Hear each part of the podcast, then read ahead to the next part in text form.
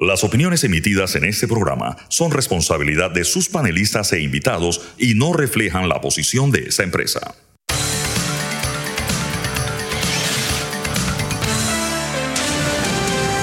Mesa de Periodistas.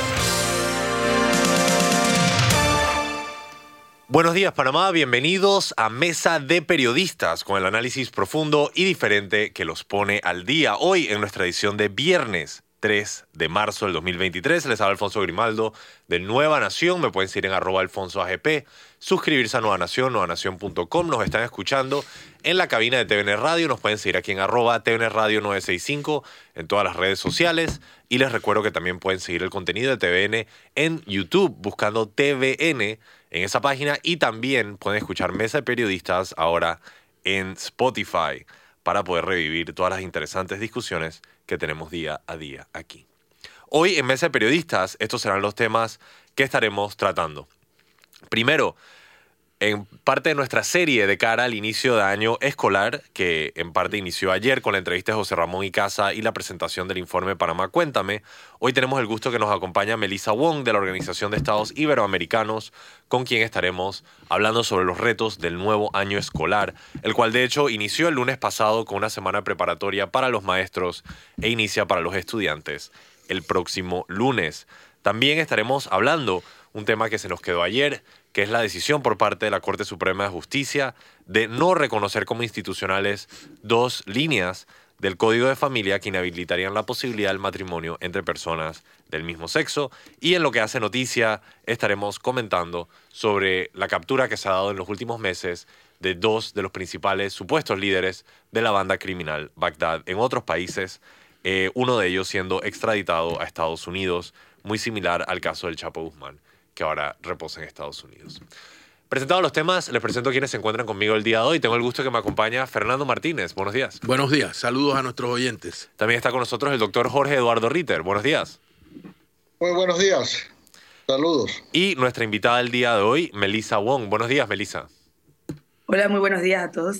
Bueno, para continuar en efecto el tema educativo y hablar un poco sobre los retos del nuevo año escolar y también eh, Melissa no es la primera que viene al programa, siempre viene preparada con cifras y la más reciente información. Le paso la palabra a Fernando para presentar el tema.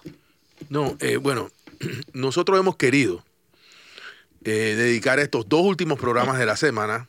Ayer un poco más porque teníamos el estudio realizado por la Cámara de Comercio y había muchas cosas que, no sé, que, visibilizar, diré yo. Eh, el tema de la educación, que consideramos que es un tema central para el desarrollo del país. En este país se habla mucho de crecimiento y, de desarrollo, pero sin educación no habrá, no habrá, habrá crecimiento, pero no habrá desarrollo. Eh, y, y por eso hemos dedicado estos dos programas en la víspera del inicio del año escolar, el próximo lunes, al análisis del tema. Pero no queremos hacer un análisis exclusivo desde la perspectiva tradicional de los medios, de bueno, hay, dice el ministerio que hay ochenta y tantas escuelas eh, aptas para recibir sus alumnos y otros no. Eh, pero la visión de el baño está dañado, eh, la, la, escuela no la pintaron, etcétera, o no nombraron X cantidad de maestros, es la visión tristemente de todos los años, yo digo, nosotros hemos querido apuntar un poco más a temas de mayor calado sobre la educación, sin decir que estos otros no sean importantes, ¿no? Pero eh, el tema de la calidad y de la función y la, eh, que debe cumplir la educación, del que se habla poco, ese es el tema que nosotros queremos abordar hoy, ayer y hoy con Melissa. Melissa, eh, ¿Cómo estamos en materia? ¿Hemos avanzado con respecto a temas de calidad de educación, con respecto a cubrir el rezago educativo que ya era rezago antes de la pandemia y ahora yo no sé cómo llamarlo, re-rezago después de la pandemia? Esa sería mi primera gran interrogante. Mira, muchas gracias Fernando, muchas gracias eh, por la invitación. Eh, y lo más importante es el espacio que das para poder realmente hablar de calidad de educación.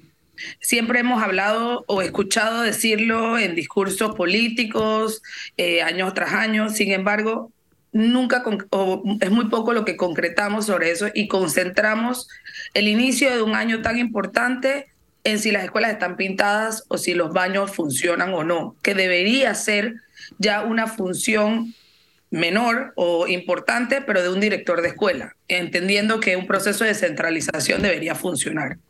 Y el, segundo punto que, que, nos acostamos es que este año es crucial. Debió este proceso empezó en el 2023 con la validación, o, para que lo conozcan, Panamá inició desde la pandemia un proceso de intentar tener una política de textos escolares o guías eh, desde los docentes hasta los estudiantes, pero cambiando tres aspectos fundamentales luego de los resultados que hemos obtenido no satisfactorios de las pruebas PISA.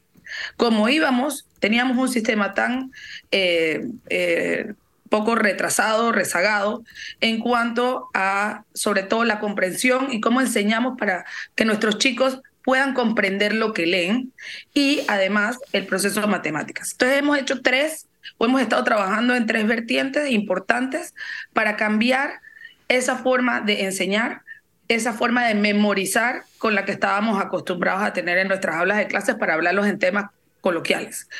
Eh, en términos, perdón. Estos procesos, lamentablemente, el año pasado se vieron eh, suspendidos en un proceso que se llamaba un proceso de validación.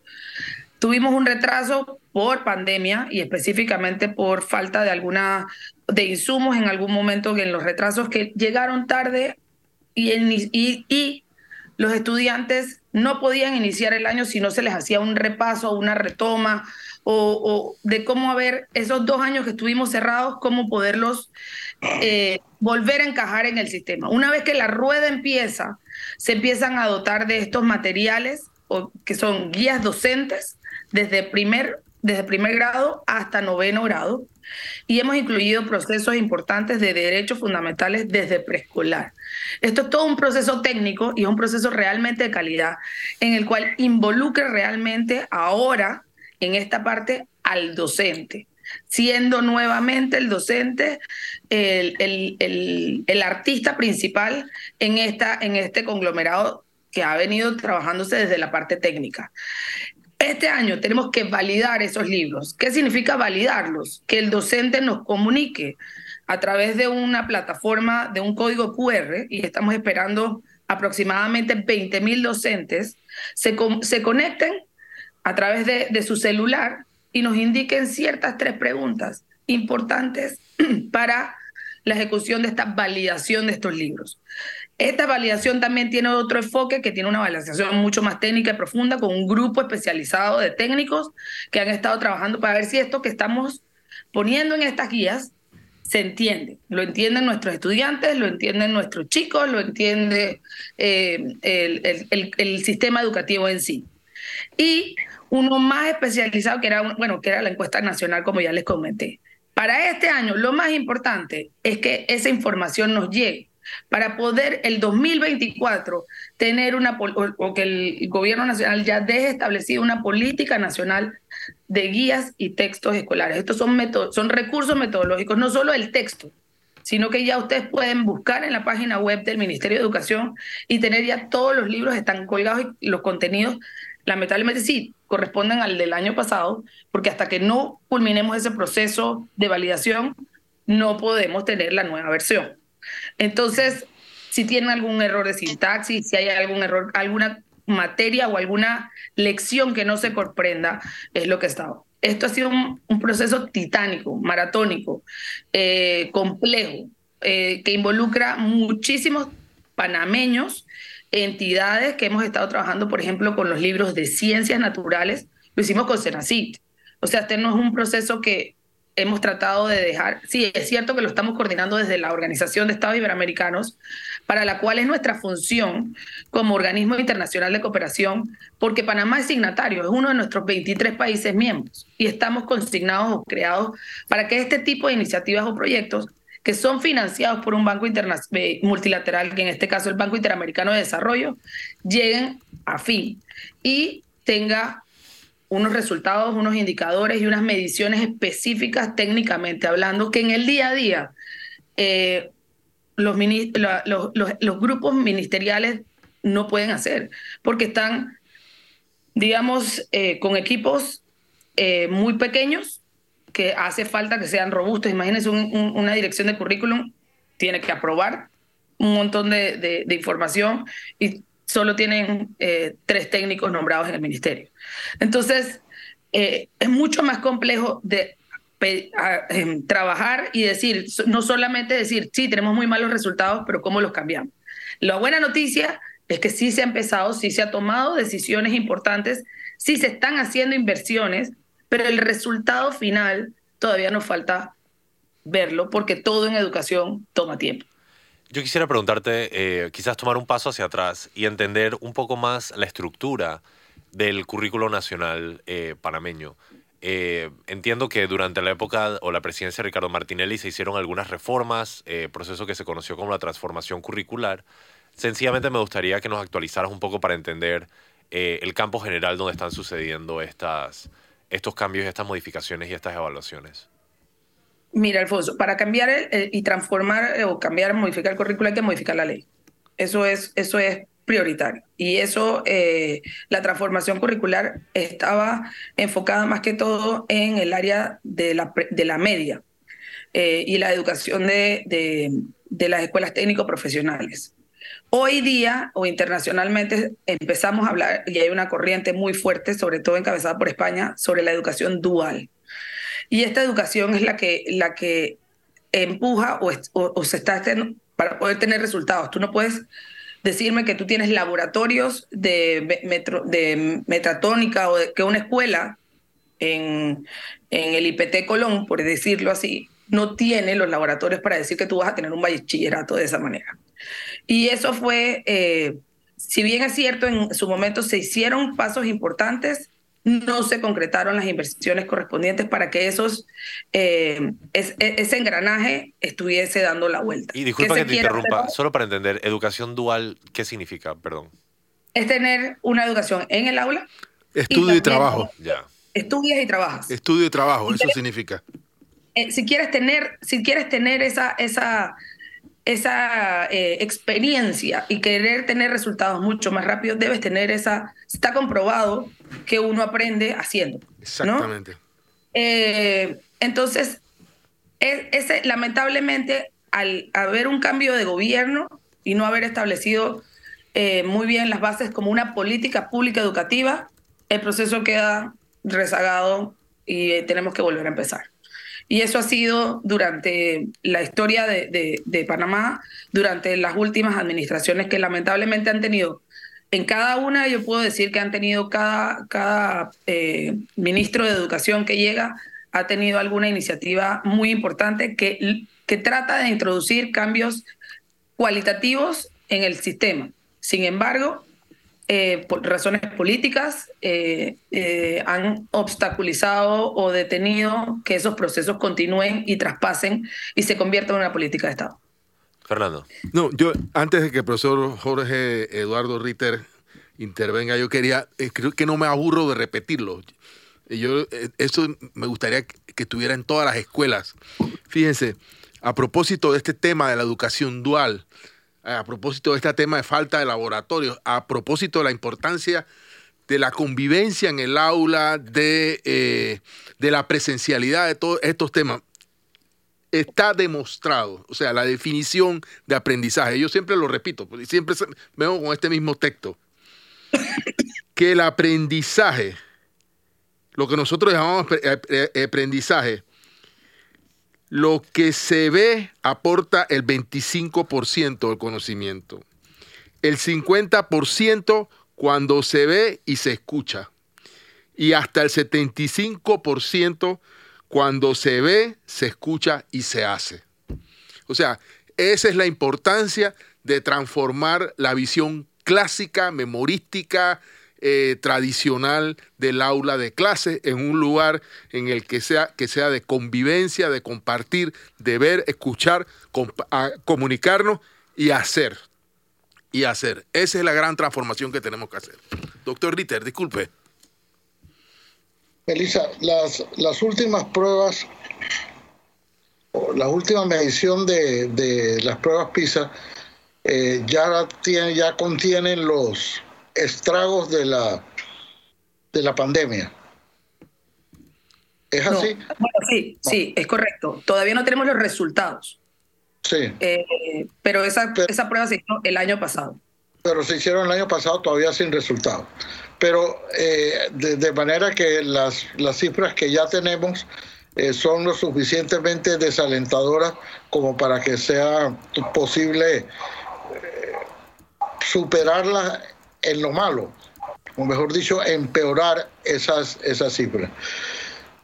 Yo quería una evaluación eh, tuya, yo sé que esto, es, esto requeriría mucho tiempo, pero una lo más simplificada posible de cómo calificamos nosotros después de la pandemia, cuál fue el grado de devastación que tuvo la pandemia en la educación panameña. Es decir, si nosotros pudiéramos decir, para hacerlo más fácil, los dos años de la pandemia, los dos años que estuvieron las aulas cerradas, podemos decir que fueron dos años completamente perdidos, fueron dos años casi, casi totalmente perdidos, parcialmente perdidos. ¿Cuál sería tu calificación de lo que pasó y cómo compara con lo que ocurrió en otros países? Bueno, esto, esto fue medido por, y puedo hablar no solamente en nombre de Melissa Wood, sino en, nombre de la Organización de Estados Iberoamericanos, quienes hicimos un estudio en su momento eh, sobre Iberoamérica y la afectación que tenía la pandemia en nuestros eh, sistemas educativos. El rezago eh, se calculó que es aproximadamente de 11 años, lo que nos va a tomar llegar al punto que teníamos antes de la pandemia. Por lo cual, eh, en palabras de, incluso de nuestro secretario general, es catastrófico lo que tuvimos y lo que vivimos en términos educativos. Eh, si bien es cierto, eh, hubo, hubo, algunas conexiones, algunas interacciones, algunas escuelas pudieron tener esa interacción con sus estudiantes. Hoy sabemos que esos estudiantes que estaban en primer grado han llegado a un tercer grado sin saber leer y escribir correctamente. Entonces, eh, y que es por ello que todavía el sistema tiene que sentarse este año e iniciar en un proceso de recuperación todavía de aprendizajes. Las primeras cuatro o cinco semanas, si tengo entendido, es para todavía retomar cosas que hayan quedado rezagadas, que no hayan sido comprendidas, que no hayan sido asimiladas en el año escolar, que el año escolar pasado todavía fue un año escolar irregular que una vez que ya finalmente la rueda empezaba a, rodar y a aceitarse, hubo un parón eh, por razones eh, de, temas más que todo sociales y no necesariamente educativos. E, eso imposibilita que todo en educación pueda girar y que hay que volver a echar un paso atrás para poder retomar y ponerlos, digamos, en, en, en ese eh, nivel que podríamos tener óptimos para poder decir estamos iniciando un año eh, correcto. Los esfuerzos desde parte de la, del, del, sistema creo que se están haciendo. No todo fue perdido. Yo creo que, que, lo importante que Panamá sí hizo y, sí entendió desde la planta central fue que eso no podía quedarse así. Desde, desde, desde los resultados eh, no satisfactorios desde las pruebas anteriores PISA. Y sí trabajó de alguna manera y buscó ayudas eh, técnicas e internacionales para que eso que estaba sucediendo equivocadamente en el sistema pudiera empezar a corregirse. Eh, y le pongo un ejemplo. Salvador, El Salvador tiene una política de textos escolares propios, contenidos propios y que trabajan en su material desde hace más de 20 años. Y lo hicieron en la parte de las matemáticas a través de una cooperación japonesa y ellos su sistema de, enseñanza matemático es a través de una cooperación de la JICA. Y ellos lo tienen instaurado hace 20 años. Ellos no tuvieron el problema que tuvimos nosotros para poder tener acceso a recursos que se pudieran colgar en las páginas web o que se pudieran incluso hasta mandar por WhatsApp. Panamá no tenía eso. Panamá tuvo que sí en ese momento recurrir a, la cooperación internacional para poder tener acceso y poder, por ejemplo, establecer lo que se llamó las teleclases, que hizo muy bien en su momento eh, CERTV, con la dirección de hoy, la, que hoy es ministra de Cultura, para poder por lo menos cubrir cierta franja horaria y, esa, y, esa, eh, y esas y, que no estuviera del todo desvinculado el estudiante eh, del, de, su aula y de su tema de conocimiento. Ahora bien, todavía esto no es solamente, esto es un grano de arena importante dentro del proceso calificativo. Todavía tenemos que sentarnos a ver todo lo que se acordó en el famoso eh, COPEME, eh, en donde establecía un cambio de legislación de nuestra ley educativa, parte de, nuestros problemas administrativos dentro del sistema, pasan porque tenemos una ley de 1947 eh, y estamos en el 2023 y todavía esos son cómo elegimos a nuestros docentes con un sistema de puntos en el cual un diplomado eh, de ciertas horas, no sé cuántas, en, específicamente no discrimina sobre qué lo tengas, te da una cantidad de puntos que hace que tú puedas tener una mejor posición permanente en el sistema. Y no estamos eligiendo a los mejores que van al salón de clase, sino a los que más puntos tienen. Entonces, eh, también entender que eh, una ayer yo veía una noticia desafortunada en donde se concentraba en la escuela La Cascada en Arraiján. Aquí, muy cerca, de, eh, eh, digamos que en, los suburbios de la capital, en donde ha sido totalmente vandalizada y donde los maestros dijeron no empezábamos clases porque es que nos robaron hasta el cable de la luz. Pero la decisión del docente fue no podemos dar clase automáticamente. Entonces, entendiendo de que, bueno, claro que es difícil trabajar de esa manera, pero ¿qué puede hacer un ministro de Educación hoy, más que instruir a que los técnicos vayan y empezar otro proceso de licitación para que la escuela, que alguien de su comunidad lamentablemente vandalizó. Eh, entonces es un tema cultural también que tenemos que trabajar. Eh, no puede ser que la escuela haya sido vandalizada no sé cuántas veces, les han robado sus computadoras, sus equipos, eso sí, los libros no, los, no se los llevaron. Ah. Esa es la buena noticia. Fernando. Dicen que lo único que no se robaron para la invasión fueron las librerías. Por eso es que tienes que esconder tu dinero en el libro.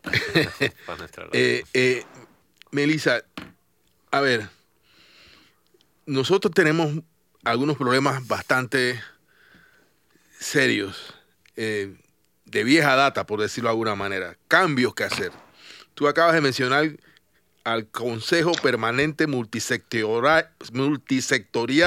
para la implementación del Compromiso Nacional por la Educación. El nombre más largo que, que, uno se puede imaginar. Y acabas de mencionar otro hecho relevante, que eh, muchos educadores, yo no, no, de verdad no entiendo por qué, lo primero que hacen cuando algo pasa es castigar a los estudiantes diciendo, se acabaron las clases. O sea, eh, lo, primero, o sea, yo entiendo perfectamente que si se llevaron el tablero y hay que escribir en la pared, bueno, es un problema que, tiene el docente. Pero lo último que debe decidir el docente es que, bueno, yo voy a presionar al Meduca para que me traiga el tablero mañana. Y si no me lo trae mañana, se acabaron las clases. Y entonces que es, una, es un tema permanente. Y eso, eh, sin duda de ninguna naturaleza, es un error, me parece a mí. Hay eh, gente, eh, no sé, en Ucrania o en, cualquier, en otras partes del mundo dando clases en las condiciones más terribles que uno se puede imaginar, en campos de refugiados de distintas partes del mundo hay maestros dando clases a sus, a sus alumnos con solamente iluminados con candiles artesanales. Entonces, bueno, eso forma parte de la consagración del docente. Y no es que yo quiera que, eso sea así, pero bueno, hay, eh, tiene que haber una, no sé, una ética alrededor de este tema. Pero bueno, yo quería preguntarte, eh, parte de los cambios que necesita nuestro sistema está en el sistema de evaluación de los docentes, también obviamente de los estudiantes, pero cambios en el sistema eh, formador de formadores. O sea, eh, eso que alguno dijo que es que enseñamos a los que enseñan. Y no solamente qué enseñamos, sino cómo, cómo lo enseñamos. Eh, incluso he visto que la politiquería se ha ido metiendo en estos temas porque sin un debate, en mi opinión, apropiado del asunto, eh, los diputados decidieron aprobar eh, la, convertir a la Escuela Normal de Santiago en un centro de formación superior de docentes. Yo no tengo el conocimiento para decir si esto es una buena o una mala medida. Yo, pero lo que sí puedo decir es que quien lo propuso está vendiendo esa decisión o esa ley, que yo no sé si había ¿por qué no hacemos los cambios que usted acaba de señalar que hay que hacer a la ley primero y después vemos qué, hacemos con esto? Pero estos cambios estarían siendo vendidos por un diputado como una conquista de él para, la, para su comunidad. Entonces, esas lecturas son las que convierten al final en perniciosa la acción de los políticos con respecto al sistema educativo. Pero volviendo al tema, hemos avanzado en esto de eh, evaluación y formación docente, etcétera. Hemos, hemos aprendido algunas lecciones. Y eso, eso, debo ser eh, categórica y clara y reconocer el, trabajo eh, no, no solo de esta administración, quien es quien lo está ejecutando, sino que viene y se entendió desde la administración anterior y, es un trabajo en donde hubo además continuidad de la persona que estaba a cargo eh, de la Dirección de Evaluación Educativa, lo cual demuestra de alguna manera, eh, aunque no, de que procesos que, en educación deben continuar y trascender administraciones, eh, digamos, de gobierno. Eh, e, esta, dirección ha ido trabajando eh, ya este año, estamos esperando, por eso es importante no solamente eh, la validación de los libros, sino que también nos adentramos a, cambiar la forma en que evaluamos a nuestro, el desempeño de nuestros docentes. Antes solo se estaba evaluando a nuestros estudiantes. Ya hay un trabajo conjunto desde la dirección de evaluación para empezar a evaluar el desempeño docente y poder entonces ofrecer las ayudas correspondientes a esos docentes que requieran eh, esa actualización o ese desempeño. Ha sido eh, un trabajo, la verdad, eh, importante y, y bueno, son buenas noticias. Por eso este año es muy, muy importante, es mucho más importante que si la escuela está pintada o no. Es que no haya interrupción en que los procesos administrativos que tienen que darse desde la planta central puedan hacerse para que todo esto que está planificado técnicamente se lleve a ejecución. Voy a aprovechar para pedir el primer cambio, pero cuando regresamos continuamos con este y otros temas. Manténganse en sintonía de Periodistas para análisis profundo y diferente que los pone el día.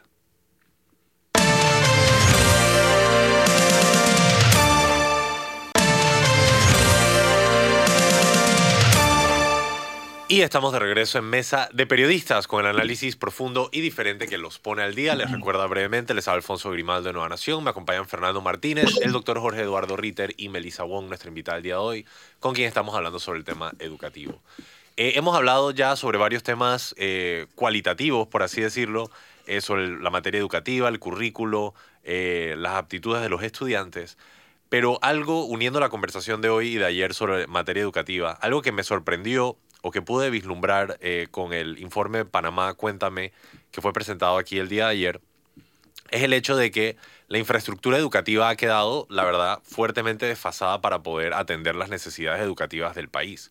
Y cuando me puse a ver eh, las cifras que presentó Panamá Cuéntame, me parece que en la menor escala, Panamá necesita construir entre 500 y 1000 centros educativos nuevos para poder atender eh, estas necesidades educativas a futuro.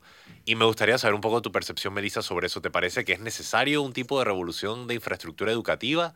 Eh, y, cuál sería la magnitud eh, en el caso de que sea necesaria?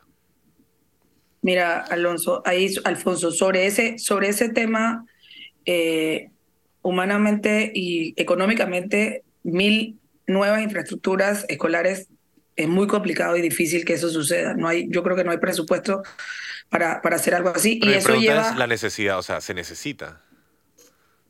Sí se necesitan nuevas eh, adecuaciones. O sea, tenemos escuelas que tienen poca población y que no atiende porque hay migración hacia otras zonas o hacia otros polos. Eso lo vimos ayer. Exactamente.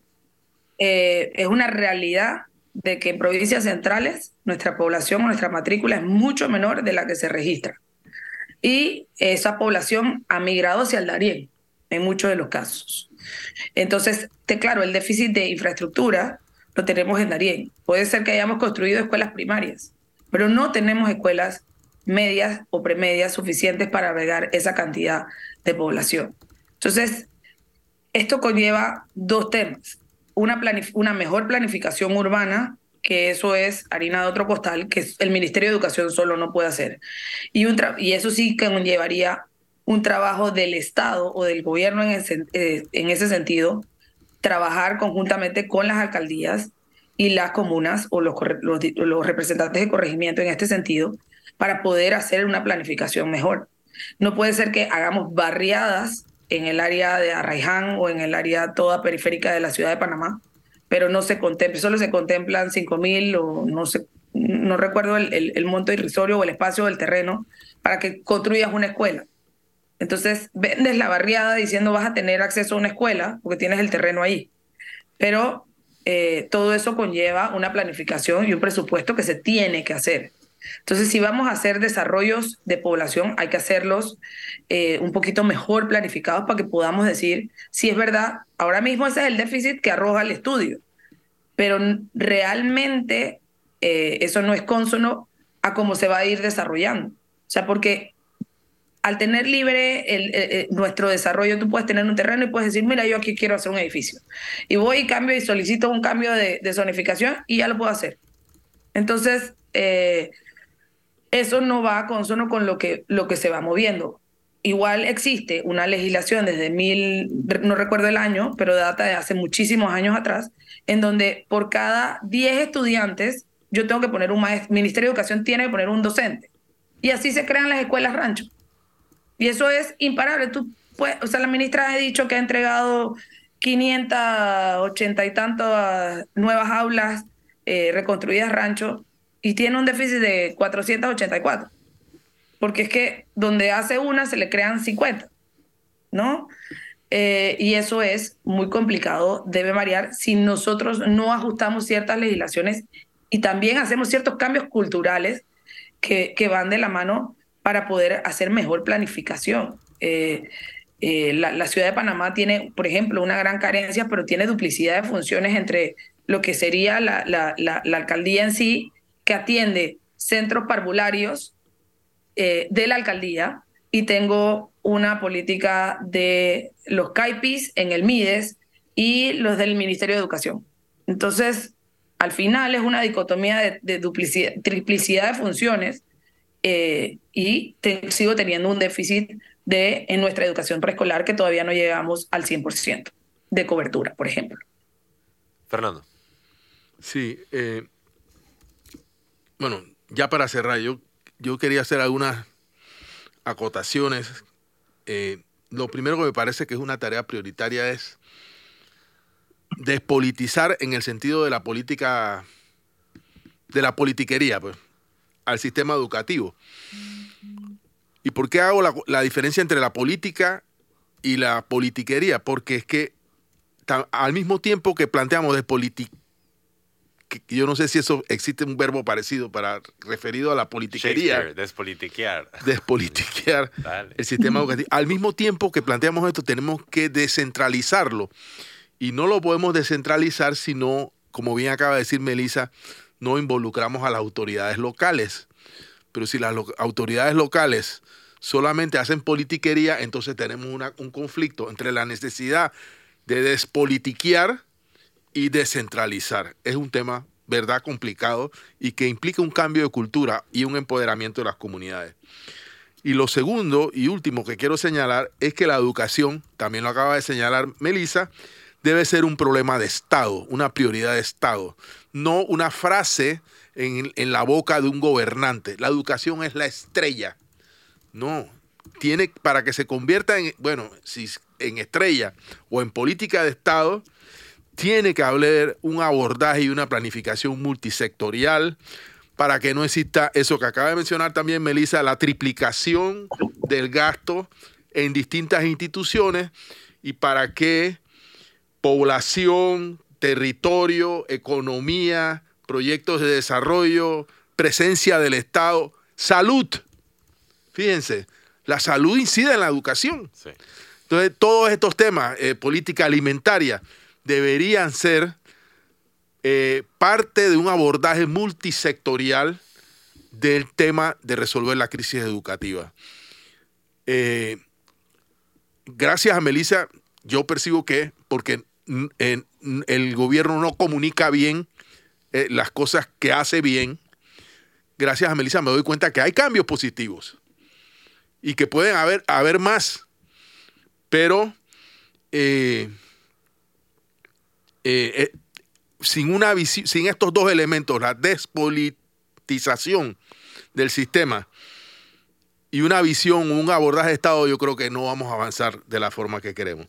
Para cerrar, yo quiero preguntarle a Melissa qué cosas debemos mirar el próximo lunes cuando arranca el año escolar. Yo veo que hay muchos profesores que van a estar midiendo el largo de la falda, la forma del cabello, eh, la superficialidad de, lo que se ve, pero no viendo lo que hay dentro de la cabeza de nuestros estudiantes. Eh, y eso, eh, eso es una clara, eh, una clara, un, claro llamado a las distorsiones que hay en el sistema. Mira, yo, yo espero que sea un año que, si bien es cierto, va a iniciar en algunos sectores, en algunas partes y en algunas escuelas con alguna dificultad de infraestructura, porque hay escuelas que se están construyendo y eso no, esa construcción demora incluso hasta dos años un proyecto y queremos tenerlas así, eso no va a pasar. Entonces, seamos coherentes que como yo estoy remodelando mi casa y eso toma un tiempo, bueno, ahora estoy remodelando mi escuela, eso toma otro tiempo y, esperemos que se cumpla. Eh, y no veamos el, año, el inicio del año escolar como solamente temas de infraestructura, sino con, con la esperanza de volver a verse, de, de, que de que los estudiantes tengan ese ánimo de estar nuevamente juntos con sus compañeros, de que podamos eh, eh, implementar lo que los docentes estuvieron trabajando durante todo este periodo de capacitación, que fue, que ha sido arduo desde que inició desde el año pasado y que hemos tenido que eh, reforzar durante esta, este, este, este verano en el cual se han estado trabajando, que si bien es cierto, va a haber escuelas en donde los libros van a demorar un poco en llegar, porque hubo que hacer otro proceso de licitación para volver a reimprimir los libros que estábamos. Ah. Si bien es cierto que eso va a suceder, eh, los libros o guías docentes se repartieron para todos los docentes desde el año pasado y ese libro no cambia hasta, hasta el próximo año. Entonces, hay procesos, hay material, está colgado desde la página web eh, y, es un nuevo de, mundo para, para, que los niños hoy y, nuestros estudiantes de primero a noveno puedan tener eh, alguna ilusión de que, de que lo que se va a enseñar es algo nuevo o es algo eh, que se va a enseñar distinto, que, que, que no sea aburrido, que tengamos, que tengamos, ojalá recuperemos esa esperanza y esa ilusión, porque sea un nuevo día, de un nuevo año de clases eh, con algo nuevo, con algo diferente y no concentrarnos solamente en que eh, el techo se está cayendo, que es importante, lo que es una tarea administrativa eh, del director de la escuela. Y que hay escuelas en donde sus directores son comprometidos, tienen una planta docente espectacular y la escuela funciona dentro del sistema educativo público. Entonces miremos esas escuelas de éxito y digamos que repliquemos eso que se está haciendo bien. Yo quisiera agradecer la participación de Melissa Wong y sencillamente como una breve nota personal eh, mencionar que si han escuchado a nuestra invitada con todos es precisamente porque ha sido afectada por los incendios de Cerro Patacón. A mí me parece una tremenda injusticia que en este país una empresa pueda contaminar el aire y los panameños tengan que sufrir daños a sus pulmones. Y enfermarnos. Y enfermarse. Y el ministerio, el ministro de Salud, Luis Sucre, que a mi juicio ha sido totalmente inepto en el manejo de la pandemia y posteriormente siga ocupando su puesto y que nadie compense a los probablemente cientos, si no miles de ciudadanos en el área capitalina que han sido afectados por el humo del Cerro Patacón y que no tienen recursos para poder obtener algún tipo de compensación. La empresa Urbalia debería pagar el tratamiento médico de estas personas. Eso es lo que sucedería en una república funcional y los panameños no pueden sufrir la grave injusticia de ser contaminados y envenenados en sus propios hogares sin que alguien se haga responsable de ese tema. Eso es una fuerte injusticia que debe ser resuelta. Y el ministro Luis Sucre debería hacer algo siendo el ministro de Salud o renunciar si es incompetente y no lo puede hacer. Me parece importante destacar eso. Muchas gracias, Melissa, por tu participación. Y con esto nos vamos al cambio. Cuando regresamos, continuamos con otros temas aquí en Mesa de Periodistas, con análisis profundo y diferente que los pone al día.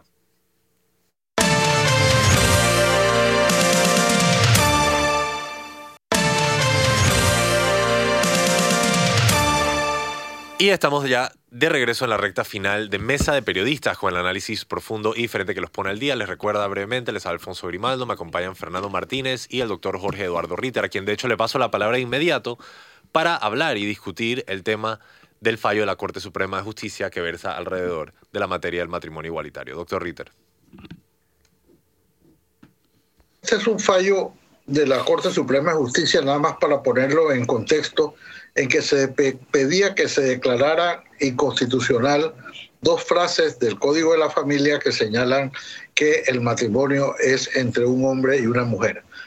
Y esto tardó siete años, la Corte, en resolver una, un, un asunto que leído el fallo lo hubiera podido resolver uno de estos, voy a llamarlos como ha dicho la, la eh, Fundación Libertad, unos pseudo moralistas lo hubiera podido resolver en media hora.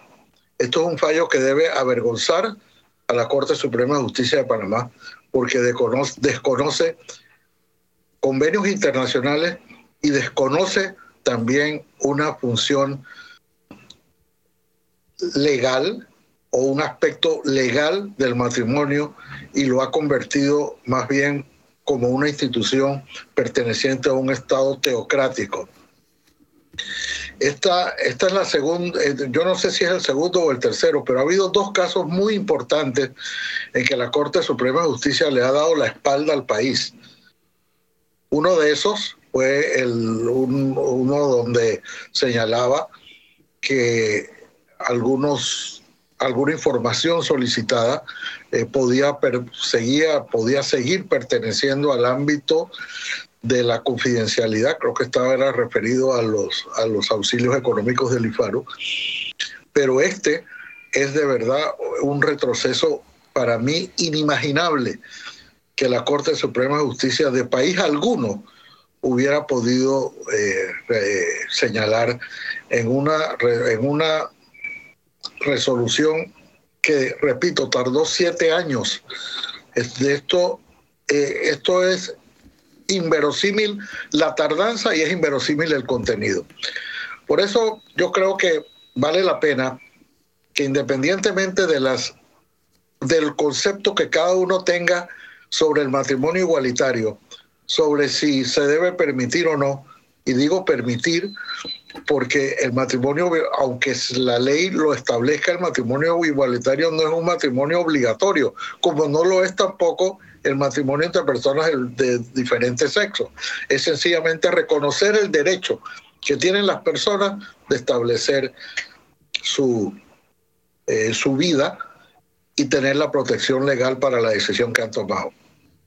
Pero es que esto pertenece ya al, a consideraciones que no pertenecen a un Estado y mucho menos a un Estado en el, en el, en el siglo XXI.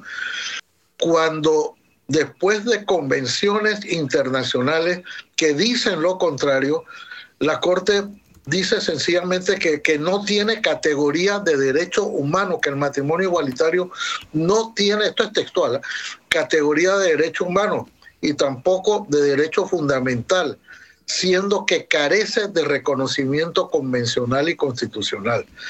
Eso es, eso, es una, eso es una monstruosidad porque hay una declaración universal de los derechos humanos. y sencillamente la Corte Suprema de Justicia dijo que no. Pero lo peor de esta, de esta decisión viene después, cuando dice que los ata, vincula el matrimonio con la procreación. Esto es una, una visión de la procreación que ignora los otros aspectos del matrimonio, como si las personas que no tienen capacidad de procrear, por la razón que sea, no tuvieran tampoco derecho a casarse. El objeto del matrimonio es, un contrato, de acuerdo con es un contrato civil, no es un, no es un mandato de Dios para procrear. Y eso es lo que ha hecho la Corte Suprema de Justicia, una visión muy teocrática de esto, del, del, matrimonio como institución, ha decidido que el matrimonio es para procrear, desconociendo una realidad panameña, una realidad sociológica panameña, que más de tres de cuatro panameños que nacen, nacen fuera del matrimonio. Las personas en Panamá que nacen, los, los nacimientos en Panamá, en su inmensa mayoría, entiendo que ha llegado a más del 80%, pero ciertamente más del 75% de los, de los niños que nacen en Panamá nacen fuera del matrimonio. Entonces, si la función, ¿qué vamos a hacer con esos hijos? De aquí a volver a algunas instituciones que desaparecieron a principios del siglo XX, que es la diferenciación entre los hijos que nacen dentro del matrimonio y los hijos que nacen fuera del matrimonio, nada más hay un paso. Y volver a, la, a esa época casi medieval, no, no, no, en realidad no es medieval porque existió hasta desde finales del siglo XIX hasta principios del siglo XX esa distinción perversa entre hijos naturales, hijos ilegítimos, hijos legítimos, y todavía una diferenciación todavía peor o, todavía más discriminatoria que existió de, hablar de hijos legítimos, aquellos que nacían dentro del matrimonio, los hijos ilegítimos y también los hijos naturales. Pero dentro de los naturales había unas subcategorías que eran simplemente naturales, o sea, los hijos de personas que siendo aptas para casarse no lo habían hecho, pero eran hijos naturales porque no eran hijos del matrimonio. Hijos sacrílegos, que eran los hijos de los, de los sacerdotes y monjas que habían hecho votos de castidad. Hijos adulterinos, que eran los hijos de personas que no podían casarse porque uno de los dos estaba previamente casado, que se llamaba, tenían una denominación que se llamaban hijos de dañado y punible ayuntamiento. Entonces, nosotros vamos ya camino con esto que ha hecho la Corte Suprema de Justicia, camino a comenzar a distinguir entre los hijos que nacen dentro del matrimonio y los hijos que nacen fuera. Esto, si este fallo se dicta a principios del siglo XX, a lo mejor hubiera tenido alguna validez por la situación en que se vivía entonces y la influencia eclesiástica que tuvimos en la, nuestra época de Unión a Colombia y los primerísimos años de, la República. Pero decirlo en, el año 2023 me parece de verdad una, una, una verdadera aberración lo que, lo que ha pasado. y ah, ahora solamente lo, lo concluyo, Alfonso, ya que estamos en estos, en estas disquisiciones eh, morales y, teológicas más que, más que jurídicas, hay una frase que se repite mucho que, de, que es del Evangelio de San Mateo que dice, por sus frutos los conoceréis.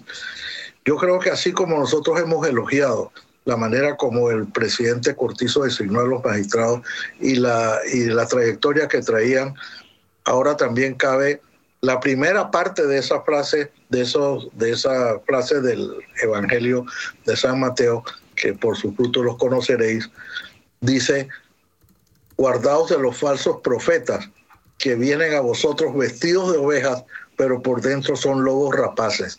A mí me tiene sumamente perturbado el giro, el rumbo que ha tomado la Corte Suprema de Justicia con tres casos, en tres hechos fundamentales. Uno, el caso de haberle dado una, un plantón a la, a la ley de transparencia eh, permitiendo que permanezca en el olvido o en la opacidad algunos hechos de esta naturaleza. La componenda que se hizo para nombrar un magistrado de la Corte del Tribunal, Electoral. a cambio de un nombramiento en la Corte Suprema de Justicia y ahora la monstruosidad que acaban de, de hacer atando o vinculando el matrimonio con, el, con la procreación que es absolutamente ajeno al, a la, no al siglo XXI, al siglo XX. Fernando. Sí, eh, bueno, yo me voy a alejar del tema legal por razones obvias. Yo solamente, y queda muy poco tiempo, voy a decir que eh,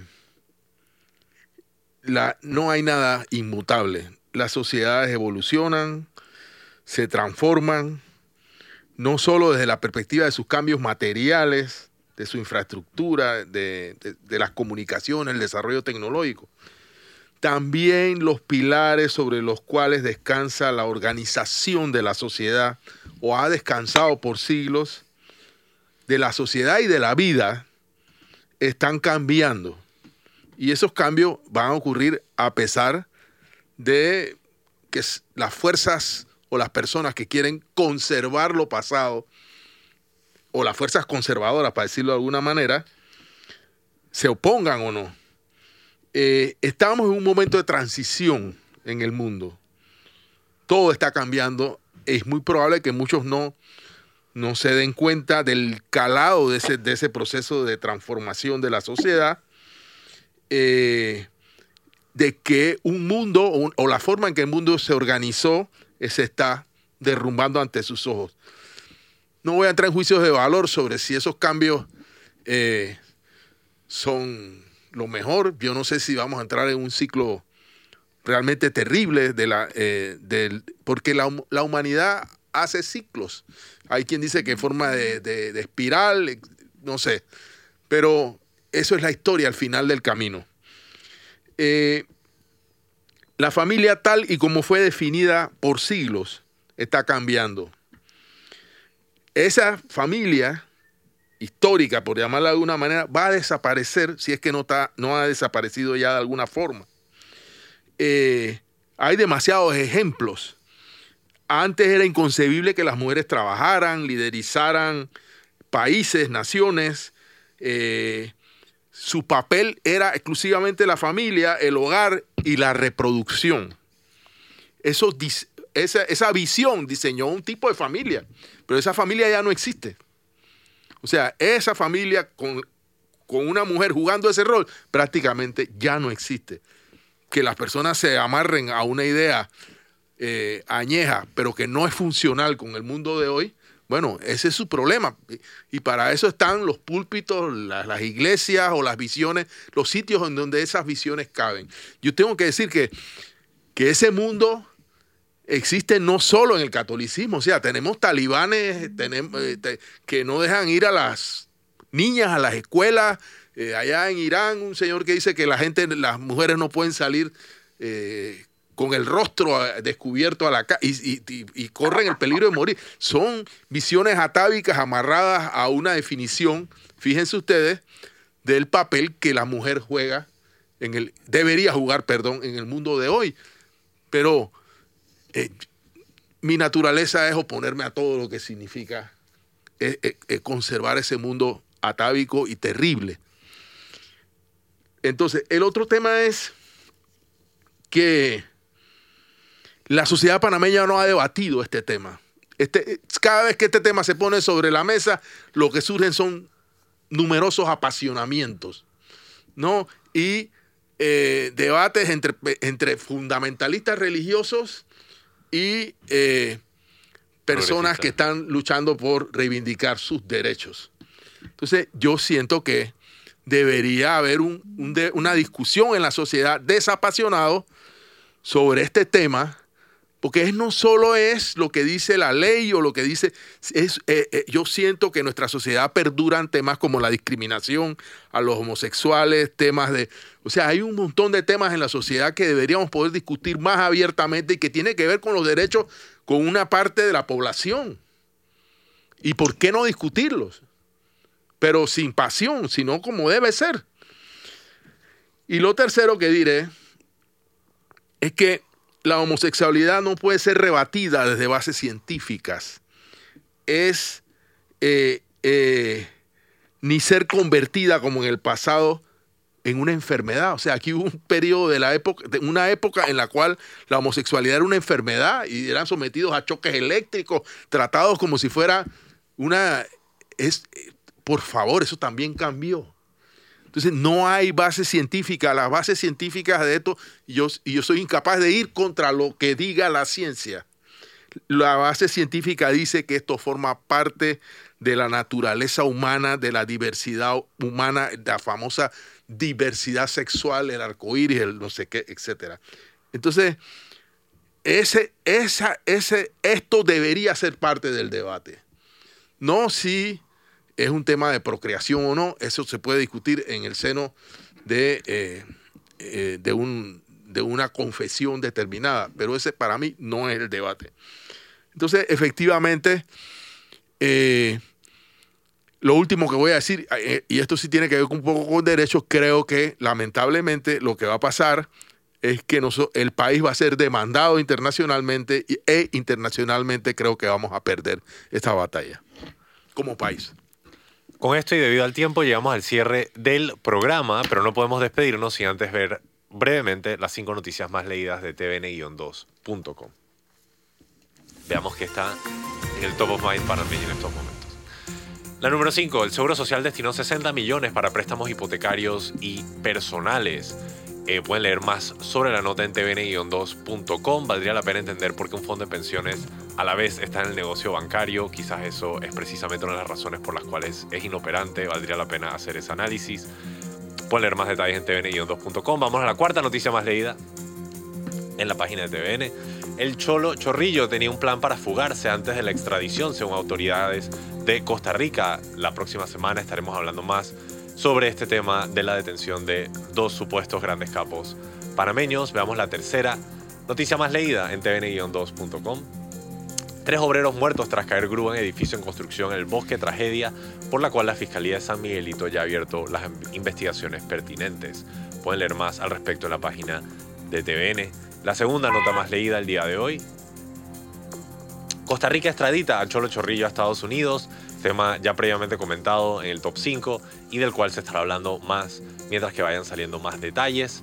Caso similar en forma, más no en magnitud, aquel del Chapo Guzmán en México y la nota más leída en tvn-2.com.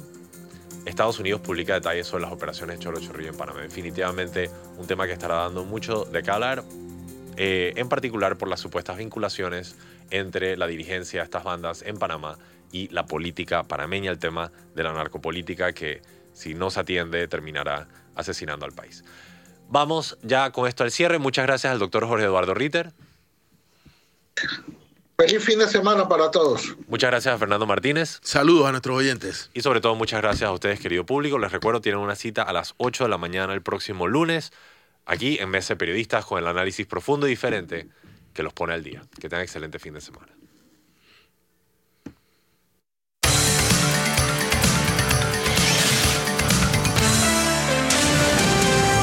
Mesa de Periodistas.